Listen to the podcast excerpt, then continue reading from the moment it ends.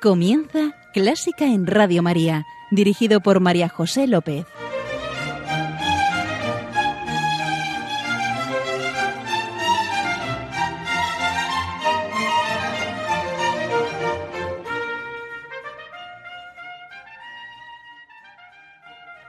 Bienvenidísimos a Clásica en Radio María, la música divina. Encomiendo este programa a la Virgen y va por ti, Señora.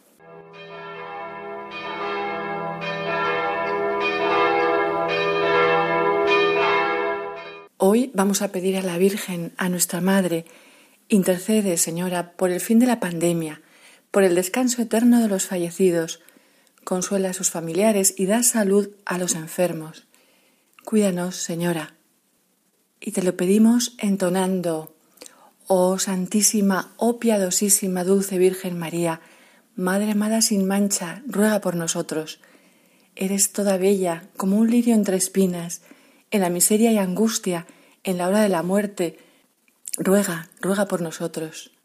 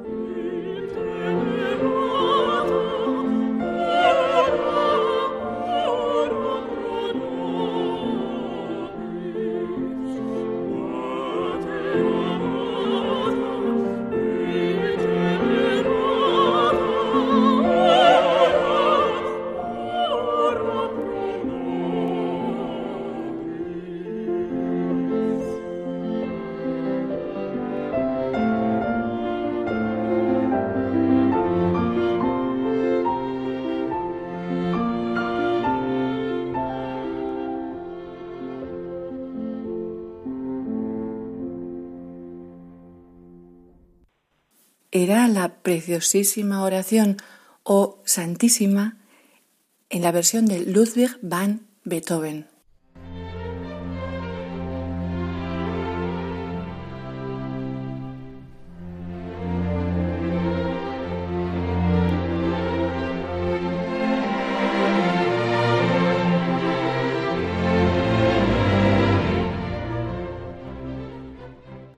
Ya está con nosotros nuestro invitado de hoy, Juan Ignacio Oyarzábal.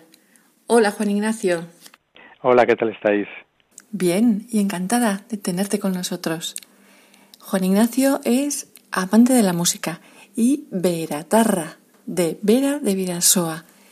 Y desde ese precioso rincón navarro nos trae la música que le llena, que le emociona. Juan Ignacio, ¿cómo te aficionaste a la música? Bueno, yo pertenezco a una familia con cierta afición a la música. Mi padre ya cantaba desde siempre con una voz de bajo bastante profunda en el coro parroquial.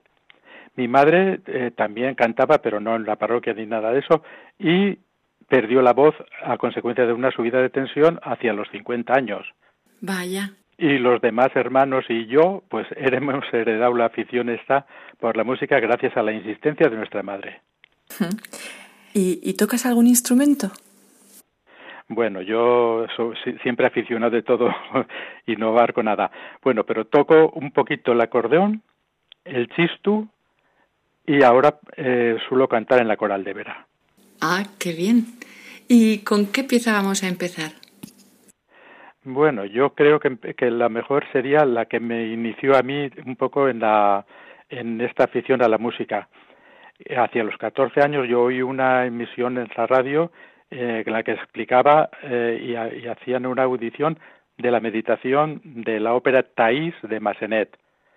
Y a mí me pareció en aquel momento, con la explicación que nos habían dado, que era un ejemplo de meditación con las certezas y dudas y esperanzas de, que representaba con la melodía. Para todos, ¿no? Representaba las dudas, las... Qué precoz, Juan Ignacio. Sobre todo yo, yo, yo lo sentía cuando subía la nota, pues era, era ya la, la, certeza, cuando bajaba eran las dudas. Mm, ah, qué bueno. Mm, ¿Recordáis la historia de la ópera? No recuerdo, a ver, cuenta, cuenta. Sí, está narrando la historia de Santa Tais, que era una cortesana y sacerdotisa de Venus, y es el momento en el que ella medita la propuesta de abandonar su vida disoluta y dedicada al placer que le llena de, de nada, de, bueno, vacío, insatisfacción, y buscar la salvación en Dios, buscar la plenitud en Él. Ese es el momento.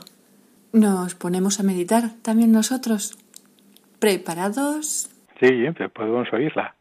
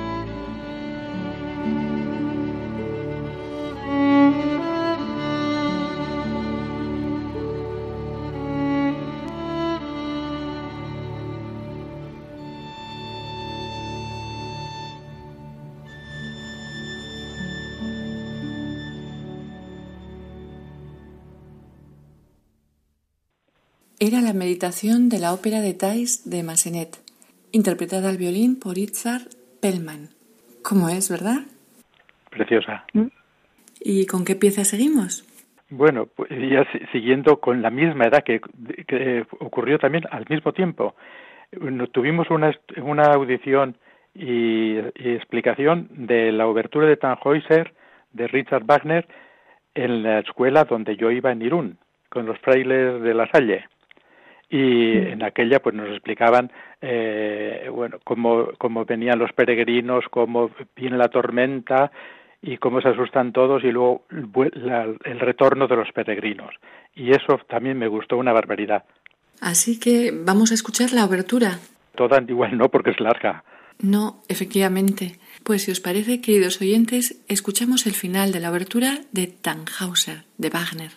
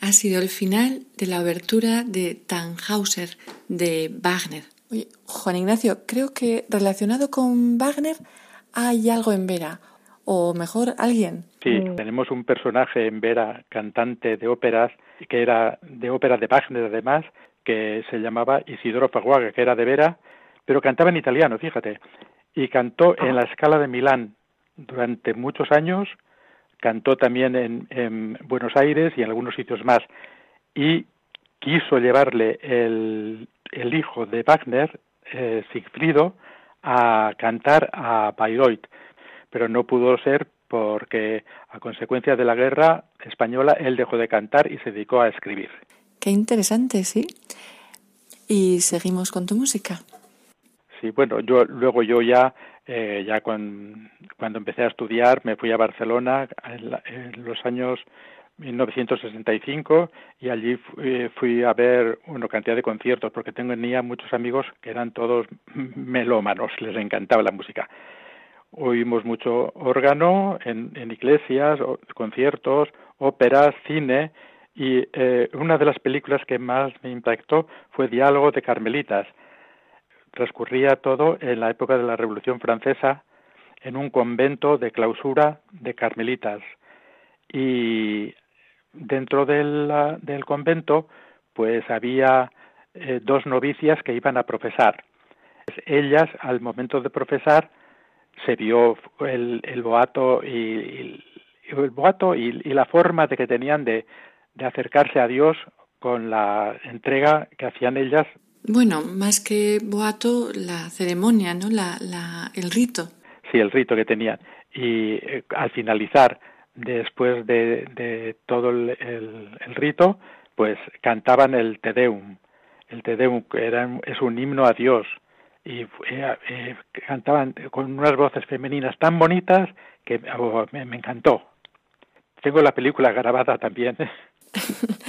no me extraña. El Te Deum, un himno de acción de gracias. Se dice que lo compusieron San Ambrosio y San Agustín con ocasión del bautismo de San Agustín. A ti, Dios, te alabamos, a ti, Señor, te ensalzamos, a ti, Padre eterno, toda la tierra venera a ti todos los ángeles, a ti los cielos y todas las potencias, a ti los querubines con voz incesante proclaman, Santo, Santo, Santo es el Señor, llenos están los cielos y la tierra de tu gloria. ¿Qué te parece si lo entonamos? Precioso. No, es que todos los cantos estos de, de, esa época son preciosos. Y la música es tan sencilla y tan, tan armoniosa que es fantástica. Me encanta. Pues damos gracias y alabamos. Te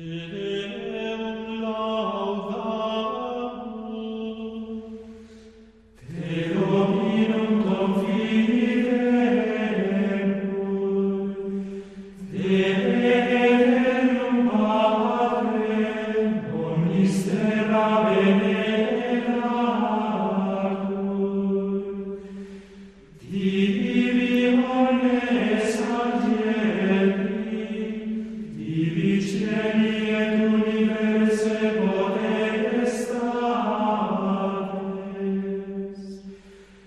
Amen.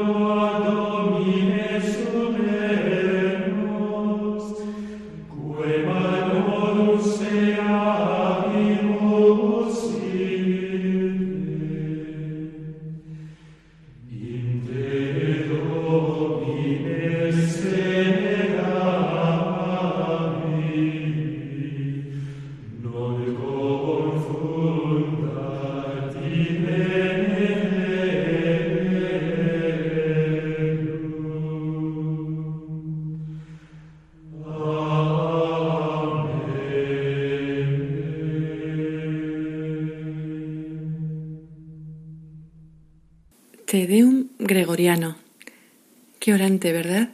Profundo, espiritual, bello, simple. Y avanzando en el tiempo, José Ignacio, ¿a ti te suena esta melodía? Tan tan tararán, tan tan tarán, tarán, tarararán. Si, te digo, es para, mí lo de la televisión. claro, Eurovisión. Es otra cosa. sí, es otro Tedeo. El Charpentier.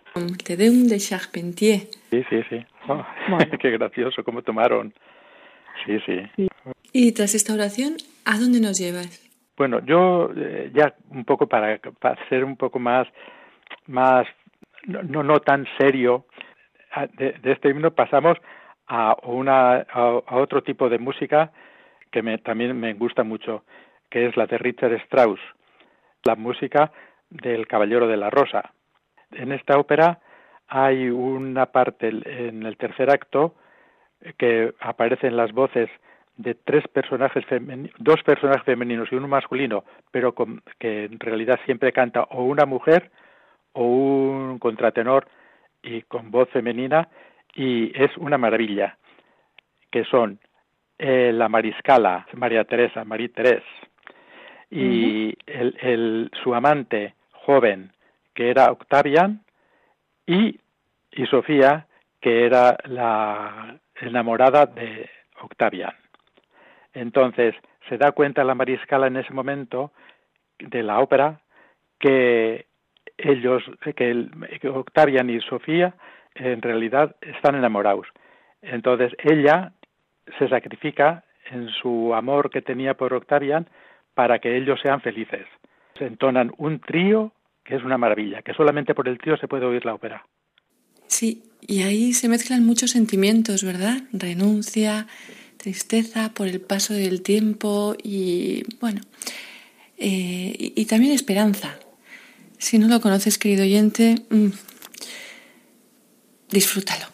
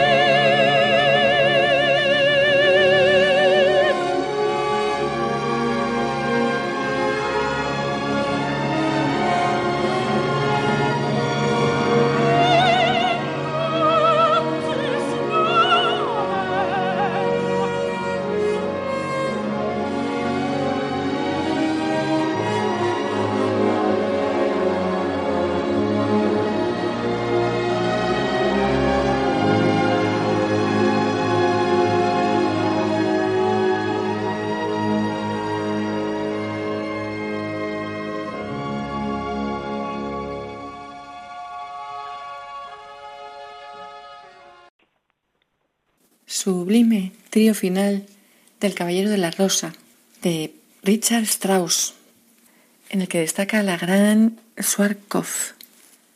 Eh, ahora ya pasamos, yo creo que a otra, otra etapa de, de mi vida en cuanto a, a, mi relación con la música.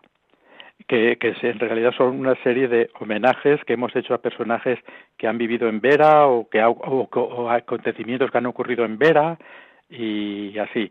El primero que, que se me ha ocurrido es el eh, presentar el centenario del nacimiento de don Julio Caro Baroja. Que ya sabéis quién es, queridos oyentes. Julio Caro Baroja, sobrino de Pío Baroja y brillante historiador, antropólogo, etnólogo, folclorista, de todo. Y es que los Baroja tienen en Vera la casa familiar, ¿sí? Bueno, pues con él eh, hemos hecho eh, muchos viajes por todo el País Vasco y Navarra, eh, recorriendo pueblos. Él, él, nos contaba cómo estaban formados, su época, su urbanismo, arquitectura, gente, cosas así.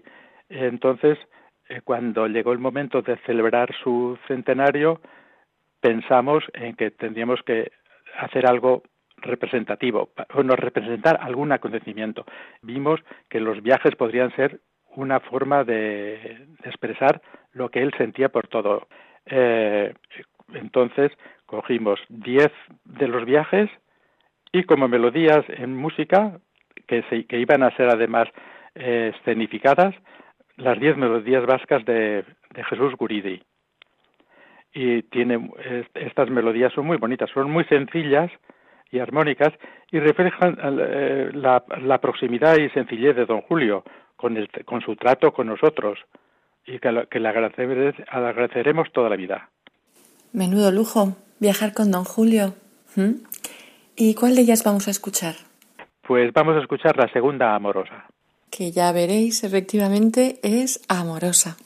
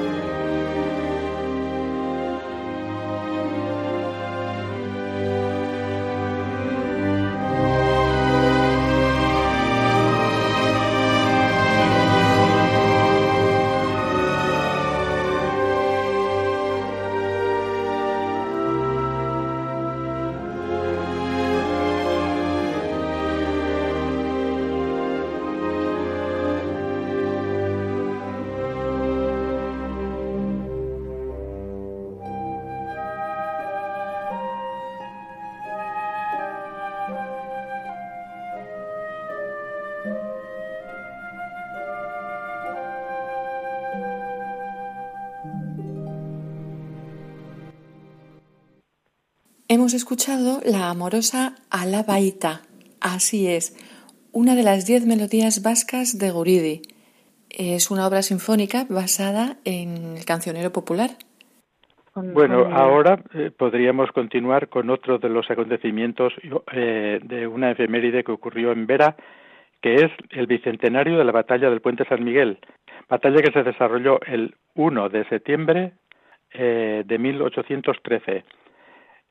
Esa batalla fue consecuencia de la retirada de las tropas napoleónicas de San Sebastián y de Irún en la batalla de San Marcial el, el 31 de agosto de 1813 que al, al retirarse no pudieron pasar por Irún a otra vez a Francia porque la crecida del río Vidasoa.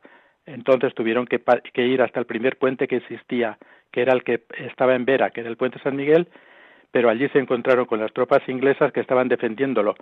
Eh, hubo una batalla fuerte, hubo muchos muertos en la batalla. Y hambre y enfermedades, supongo. Sí, sí, eh, hubo disentería y murieron, pero una proporción muy grande de gente. Entonces, nosotros buscamos un poco eh, representar lo que fue la batalla, lo que fue la vida anterior y la posterior. Empezaríamos por la, la vida rural, la vida feliz y alegre anterior a la batalla, que siempre suponemos, pero que no sé cómo se sería. Eh, para ello cogimos eh, una, una música que representase la vida de feliz. Cogimos la, la música nocturna de Madrid o, la ritirata. ¿De Boccherini? De Boccherini, sí, que, indicaba más o menos pues una vida sencilla, feliz y, así y que cómo, disfrutaba la gente del pueblo. y, y, he pensado que una parte muy bonita sería lo que yo le llamo el fandango. Ah, muy bien. Pues vamos a escuchar el fandango de la música nocturna para las noches de Madrid de Boccherini, que seguro que conoces, querido oyente.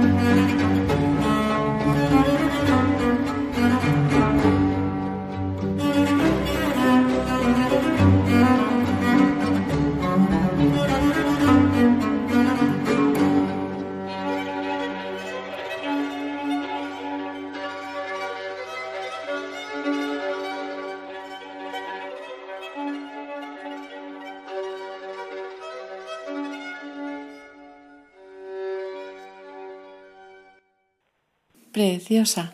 Muy bonita, sí. ¿Y cuánta imaginación tenéis? ¿Y cuánto esfuerzo ponéis para representar? Ah. ¿Y la batalla, cómo la representasteis? Bueno, la batalla, eh, ¿qué, íbamos a hacer con la batalla? Pues la batalla, pues eh, cogimos tiros, cohetes, fuegos artificiales, eh, fusiles y así, para indicar un poco lo que es lo que es el horror de la guerra, con el ruido ese. Sin música.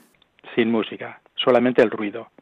¿Y el después? Después, en la tercera parte, era el epílogo y en esa parte se, se hacía el parte de guerra y consecuencias de la misma. ¿Y, cuál era la consecuencia de la misma? El silencio. Pues sabes qué, Juan Ignacio, que este silencio lo vamos a llenar a continuación con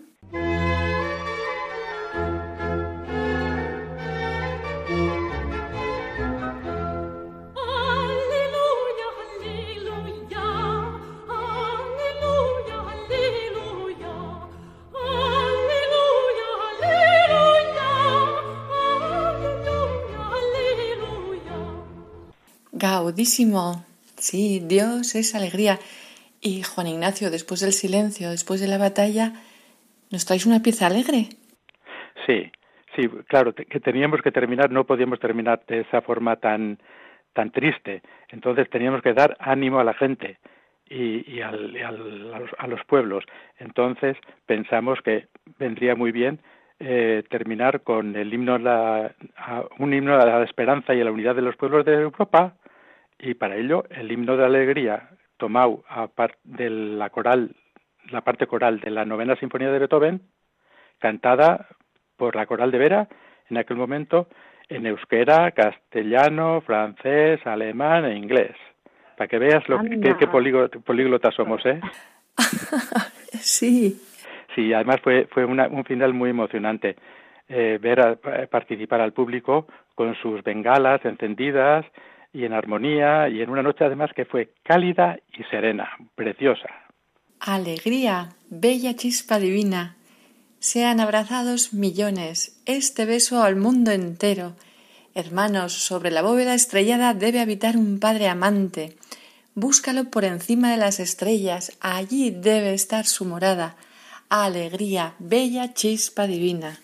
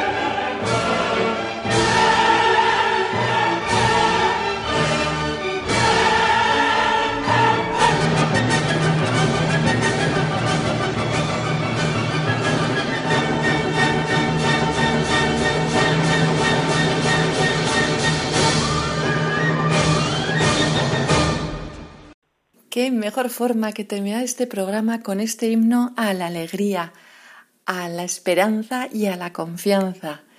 Muchísimas gracias, Juan Ignacio. Juan Ignacio Oyarzábal, amante de la música y veratarra, muy veratarra. Gracias por compartir tu música. Yo, yo os doy gracias a vosotros por dejarme compartir unos momentos de la música que, yo, que a mí me gusta. Gracias, señor. Gracias, señora. Querido oyente, espero que hayas disfrutado de esta música y un poquito de Vera. Queda con Dios, queda con la Virgen, que nos guían y nos guardan. Y un beso muy fuerte. Adiós y agur.